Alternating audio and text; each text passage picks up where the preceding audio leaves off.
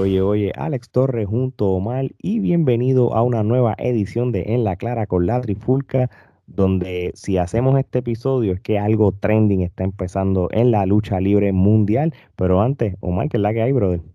Pues, mano, estamos bien aquí, como sorprendidos por lo que ocurrió en la lucha libre. Sí, así mismo es. Obviamente, este, no, no, nadie es ajeno que nosotros hablamos de en el episodio 1, 126 de la, de la Trifulca Wrestling Podcast sobre lo que ocurrió en el Great American Bash en el Road Rager de AEW. Se mencionó el debut de Aleister Black o Malakai Black, como lo conocen ahora mismo en AEW, o Tommy End, como se conocen las independientes en cual hablamos de su debut, pero este, no este, despellejamos en detalle de lo que esto conlleva en el mundo de la lucha libre ahora mismo y lo que posiblemente va a cambiar el rumbo de lo que puede ser AEW o cualquier otra empresa que ellos tengan estas alianzas, ¿verdad, Omar? Claro que sí, esto fue una sorpresa para el mundo de la lucha libre, eh, ciertamente porque esperábamos que Alistair Black, como se le conocía en WWE, iba a estar en, eh, fuera por 90 días de cualquier empresa, pero sin embargo fue solamente por 30. Eh, resulta ser que, interesante por demás, Alistair Black cuando pasó de NXT su contrato a, creo que fue a Raw o a SmackDown, o cuando lo suben al main roster, a él le dejaron la cláusula de que tenían en NXT. NXT tienen una cláusula del no compete solamente de 30 días y no de 90 como lo es en Raw y SmackDown. Y cuando lo subieron, a él en ningún momento le cambiaron en su contrato la fecha, por lo tanto, cuando él, a él lo sacan, ¿verdad? Su cláusula de no compete es solamente de 30 días y no de 90. Algo que a nosotros, ¿verdad? Nosotros discutimos en nuestro chat interno que nos imaginamos que Vince McMahon tendría que estar bien molesto porque no solo es que, sacaste un talento y que hubo la controversia, que, lo sacaron a lo loco sin saberlo utilizar después de todo el dinero que se invirtió en los viñetes, sino que este luchador va en 30 días a empezar con otra empresa. cómo, tú piensas que se habrá sentido ese Vince McMahon cuando se enteró de eso? Papi, encojonado para empezar. Y las cabezas tuvieron, alguien tuvo que rodar. Mira, mira lo que pasa con esto. Yo estoy seguro de que el mismo tipo de contrato que, que, se dieron cuenta que tuvieron con, con Tommy End, estoy seguro que Murphy. Body Murphy parece que dijeron que es lo mismo, así que ese otro ups gigante. Este, mano, yo creo que este tipo de situaciones, por más que la WWE estén sacando gente, que es lo que, y van a seguir sacando gente, por las razones que sean, que lo hemos hablado en otros episodios, yo creo que de ahora en adelante van a empezar a reevaluar y o, revisar todos los contratos de todo el mundo, porque...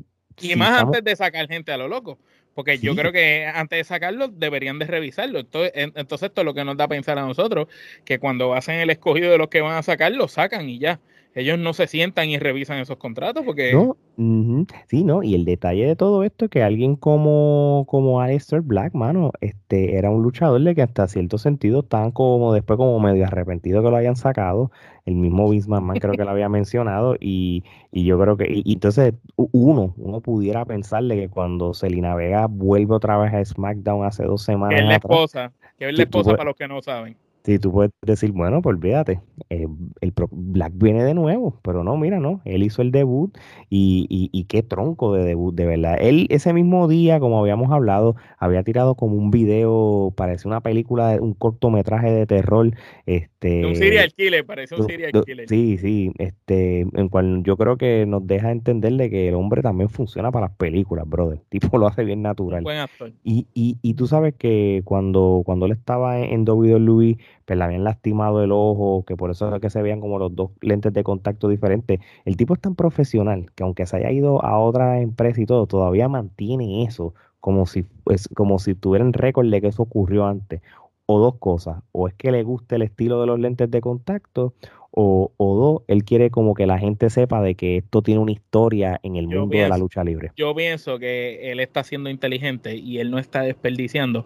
Acuérdate que en WWE hicieron muchos viñetes con él Y yo pienso que él no quiere desperdiciar todos los viñetes. Él dice, ok, la primera serie de viñetes antes de que de ese supuesto debut que nunca se dio y después tú sabes que hicieron otros viñetes más, pues él no quiere desperdiciar esos últimos viñetes y yo creo que él quiere atraer a la gente con, ok, allá me lastimaron el ojo, por eso tengo el ojo chavado, pero esto lo voy a usar acá. Y es, es bien interesante porque no está desaprovechando lo que le sucedió allá. Es como cuando a veces en, en, diferentes empresas de lucha libre dicen, no, lo que te pasó a ti en aquella empresa, que sí esto, y citan momentos de, de otras storylines, eso es bien interesante y eso dice que, que están haciendo booking con sentido o él en estos momentos está trabajando su personaje muy bien. Pero a mí lo que más me resultó interesante de esto fue la manera como él debuta, porque ese programa de Dynamite de Road Rager, eh, vimos que Cody Rose había ganado la primera lucha con la que abrió el evento, que fue una lucha bastante buena. Y de momento, más adelante, casi para la mitad del programa, Tony Chaboni está en el cuadrilátero y tiene a Arn Anderson como invitado. Le pregunta que cómo se sintió de que su hijo este, hubiera ganado esa primera lucha, cómo se siente que su hijo está luchando y cómo se sentía que Cody haya ganado esa misma noche. Que era algo como que sin sentido y sin razón, ¿verdad? Ya cuando tú veías a Arn en el medio del ring, tú decías, algo aquí iba a pasar, pero no sabíamos qué era lo que iba a pasar. Apagan las luces, acto seguido, a Lister Black, ahora Malakai Black, y le da el Black más a a Arn Anderson, que me sorprendió que cogiera el, golpe, tú sabes, cogió el spot y después entra Cody y también coge el spot, lo que lo hace quedar en un sitial bastante alto, porque ya prácticamente le diste, yo siempre he dicho que IW podrá tener a Kenny Omega como campeón, pueden tener a los Bucks, pero AEW, además de Jericho, la cara de AEW es Cody. Eh, de cierta manera u otra, Cody es como la cara. Y entonces, ya al llegar este luchador y venir a atacar directamente a la cara ante los ojos mainstream de la gente, pues eso, eso es muy interesante. Eso quiere decir que van, yo espero que trabajen el personaje bien y que Cody no se autoproclame ganador como siempre en las demás luchas, pero podría ser algo interesante. Ese no, muchachos, si eso pasa, yo realmente voy a estar bien decepcionado con, con Tony Khan y AEW como tal, porque yo creo que no es para tanto. Si él se quiere ponerle a, ganar victorias porque él se los buquea, eso es una cosa, pero yo no creo que alguien como Tommy Ed este, debe ser alguien que, que lo traiga. Sí, no, no, no, mano, y, y, y, y, esto es algo, tú sabes, la gente quizás conoce, lo conoce de, de WWE y como, como si hubieran empezado, pero este hombre tiene un trayecto de lucha libre brutal. Primero, el tipo fue campeón de NXT. El y tipo, el tipo sabe el, Sí, sí. Este, el tipo en el 2020 este, estuvo en, en, en, lo del Pro Wrestling Illustrated de los 500 luchadores. El año pasado fue el número 23 que eso que, a mí me sorprende que un ranking tan grande, aunque yo sé que la WWE se pasa esto donde no sale el sol. Este... puede, ser el número 23 en el mundo, pero para WWE es el 470 porque prefieren usar primero a cualquiera antes que él. Sí, sí. Entonces yo, yo creo que realmente, yo te voy a decir la verdad, de, en, los, en el último año, de todos estos luchadores que han traído en AEW, ¿verdad? Este, de esa línea como Brody Lee, que en paz descanse, Matt Hardy, este, que es el Big Show y esto. Yo creo que, Cristian, ahora te digo yo, esta ha sido la mejor adquisición que ellos han tenido en, hasta ahora mismo en la historia de AEW. Después de Brody Lee, yo digo que él. Porque, ¿verdad? Brody Lee, que en paz eh, descanse, pero sabemos que si Brody Lee no hubiera fallecido, ni hubiera tenido esa enfermedad que, que lo sacó de televisión los últimos tres meses antes de, de, que falleciera, lamentablemente, sabíamos que Brody Lee venía con el empuje del siglo, estaba llevando bien el personaje del líder del del Dark Order y sabemos que Brody Lee tenía un futuro brillante. Él, él era cuestión de tiempo, él iba a ser campeón de la empresa pero ciertamente después de él, yo pienso que el Easter Black o ahora Malakai eh, es súper firme, mano. Estamos hablando de un tipo que puede luchar con cualquier tipo de luchador en cualquier tipo de estilo. Estamos hablando de un luchador que si va a México va a pegar por su estilo de lucha, si va a Japón va a pegar por su estilo de lucha y que ahora en AEW con esta unión de empresas sabemos que podemos ver una super lucha de él con Andrade, con Kenny Omega, él con el mismo Miro, con los Lucha Brothers, con cualquier cualquiera los dos con Pac. Mano, yo quisiera ver una lucha de Pac con Elister Black, eso va a ser brutal. Y saber que él también pudiera viajar a Japón y luchar con cualquiera de los luchadores allá, con Kota una lucha de él, eso sería una cosa increíble. De verdad que hay mucho en el futuro para Malakai. Y yo te digo más, este, una compañía como Impact Wrestling, que yo sé que para los ojos de muchos no es la compañía grande como es WWE, pero con esta alianza yo pongo a, a, Malakai Black, ¿verdad? En, un, en una lucha este, de estos estilos de X Division que tiene este Impact Wrestling, realmente le cae como... con, George, con George Alexander sería una super lucha de estas luchas que, que, que, guindan el campeonato, que es el, la lucha X, que, que yo no sé si todavía la, la, la, utilizan o usan un evento especial, él, se, él, haría, eso sería dinero para, para todo el mundo, este, especialmente la, la, empresa de Impact Wrestling, que, que lo tomen en consideración. Y, y tú mismo lo dijiste, y, para que sepan, gente, cuando nosotros hablamos de Aleister Black en el pasado, este, Omar mismo fue bien vocal todo lo que él dijo, ya lo había mencionado, cuán importante Aleister Black puede ser para todas las compañías que él pise.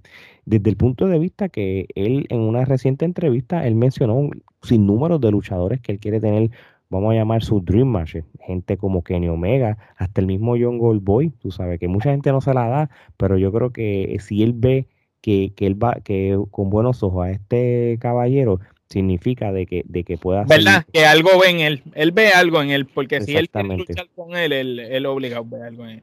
Así mismo eso. Yo creo que, como, como hemos hablado, este, yo creo que este verano lo que, es, lo, que, lo que queda de julio y el mes de agosto va a ser súper interesante, tanto luchadores como Black y otros luchadores que no están en WWE que vayan a dar el brinco a donde sea, ¿verdad? Porque no podemos decir que es AEW. A que, tenemos la certeza que si pisa AEW, Impact, eh, la misma AAA o Japón, va, puede luchar en cualquiera, porque es más, hasta en el mismo NWA, cualquiera de esas empresas, como ellas eh, tienen ese tipo de alianza, podría aparecer en una que otra. Y eso es lo bueno. Versus en WWE, que sabemos que si un luchador está en WWE, mm, lo vas a ver en NXT, en Raw o SmackDown, no lo vas a ver en otro lugar. Pero acá tenemos la oportunidad de que ¿Quién iba a pensar que Carl Anderson, después de haberse ido de Japón, iba a estar peleando por el título ahora nuevamente con Moxley, por el título IWGP de los Estados Unidos. ¿quién iba a pensar eso? Que eso iba a volver a pasar. Tú sabes, y, y esas son el tipo de cosas que nos permite esto. El que Kenny Omega sea campeón de AAA este, y a la misma vez sea campeón de, de Impact. Son, son las cosas que nos permite este tipo de alianzas, que en, otra, en otro mundo, sabemos que hace cinco años atrás esto jamás hubiera pasado. Sí, si AEW no estuviera en el, en el ecosistema, sabemos que esto no hubiera sucedido jamás en la vida. y ya sabemos que, digo, a menos que esto solamente se utilizó para el debut, pero si nos dejamos llevar con lo que ocurrió en Road Rager, pues podemos asumir de que posiblemente uno de sus primeros rivales sea Cody Road, que aunque Cody Road no es del gusto de muchos y quizá el mío tampoco, y si no se autobuquea para que, para que le gane, yo creo que esto sería una muy buena lucha, porque tampoco voy a decirle que Cody lucha mal, él no lucha mal. No, Cody tiene buen micrófono. Si algo Cody nos ha demostrado es que él sabe llevar una historia, eh, tanto al ring como la sabe llevar en promo y podría ser una buena historia con él. Que yo pienso, si te pones a pensar qué es lo que le hace falta a Lister Black, él desde WWE y desde Tommy N en las Indies, él siempre ha dado buenas luchas pero él nunca ha tenido un gran feudo con una super historia que vaya y trascienda. Y yo pienso que por eso es que mucha gente no se la daba en su personaje, porque no tenía una historia que, sea sólida, que le dé ese valor a su personaje. Y yo pienso que ahora esta es la historia que le puede dar el valor a su personaje con Cody, que ya está establecido, ya es un veterano joven dentro de la industria de la lucha libre y conocido en el mundo, que yo pienso que es el momento. Ahora, si, si él le gana a Cody con una buena historia y hacen esa riña por lo menos de dos o tres luchas, ahí Alistair Black va a coger ese valor que no tenía. Sí, ¿no? Y, y, y si nos dejamos llevar con, con los pay-per-views que tienen al año ellos, a menos que quieran usar esta lucha para los Fighter Fest que vienen en, el, en las próximas semanas, esto, esto es una historia que la puedes correr por un mes hasta que sea el all out a finales de agosto, a principios de septiembre. Pero también tienes este los Fighter Fest, que, que también los puedes utilizar porque son eventos especiales y, y, le das como dos semanas de, de, storyline o algo. No sé, no sé qué quiera hacer la IW.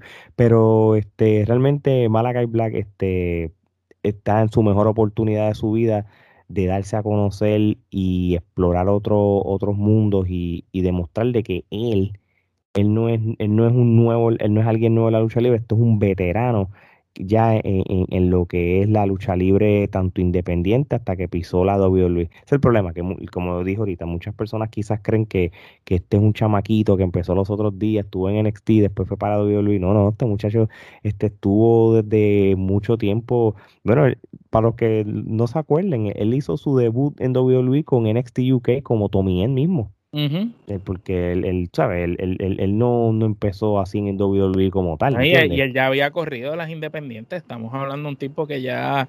Eh, él es similar a los muchachos donde Spure era, a Kevin Owens, a Sami Zayn, a Cesaro, al mismo Daniel Bryan, a Seth Rollins. Son luchadores que habían, el mismo John Moxley, luchadores que habían corrido las independientes y que habían, eh, habían hecho o tratado de hacer su nombre. Y, ¿verdad? Llegaron a WWE y uno pensaría que ahí se les iba a cumplir el sueño y de cierta manera pues pasó lo que pasó, los engavetaron y ahora pues el muchacho está buscando talento. Pero dime Alex, ¿qué tres luchas te gustaría ver de Alistair Black fuera de la de Cody en AEW? De los AEW nada más. Bueno, va, bueno, exacto, sí, sí, va, obviando de que, que haya luchas con las alianzas, sí o no, no. Bueno, este, esto todo depende. Este, en, en AEW es a veces difícil definir quién es bueno, quién es malo si lo vas a traer bueno o es malo. No sé si Cody eh, considerado un babyface o no. Este, eso si pero si, si eso no importa, de verdad que no, esto es sencillo. Sí, que te gusten tres luchas, que tú me digas, mira, Omar, yo quiero verlo peleando con estos tres. Sí, y, yo creo que tú y yo vamos a estar de acuerdo con esta. Pac tiene que obligado. Eso, eso, si eso no pasa, brother, yo no sé en qué están eh, eh, pensando. yo pienso que, no sé en tú, pero yo pienso que esa lucha es dinero. Bien vendida, esa lucha es dinero. Sí, no solamente Pac, este, me atrevo a decirlo porque yo creo que cuando este luchador deja la comedia y deja el entretenimiento y lucha en serio como lo hizo en Double or Nothing, Orange Cassidy puede darte una tremenda lucha con, con él, pero si es una lucha que, que, que, que nos vamos al Tommy Dame quitando la comedia y todas esas cosas, yo creo que él puede hacerlo también. Mano, y, y cualquiera de los, de los mexicanos, Penta, yo creo que Penta puede, puede, puede meterle duro contra él. Yo creo que, yo creo que una es una lucha que, que, que, que, va a ser histórica, de verdad que sí. Yo estoy coincido contigo en las tres, tremendas luchas. Yo pienso que la suerte que tiene él ahora en, en AEW, que no tenía en WWE, es que cualquiera de los pareos que le pongan eh, va a ser una, va a ser algo interesante porque no lo hemos visto antes y, en el caso tuyo, ¿tú tienes algunos tres como tal que, sean diferentes? Pues aparte de los que tú dijiste, si me voy con otros tres, fíjate, me gustaría verlo, no sé por qué, pero me gustaría verlo peleando con Sammy Guevara. Eh, porque me, este Sammy Guevara que le ganó a Sean Spears, eh, ese mismo Sammy Guevara que tuvo el feudo con Mahaldi, ese Sammy Guevara agresivo me gustaría verlo peleando con ese tipo de Sammy Guevara, porque sé que podría ayudar tanto a Sammy Guevara como a él.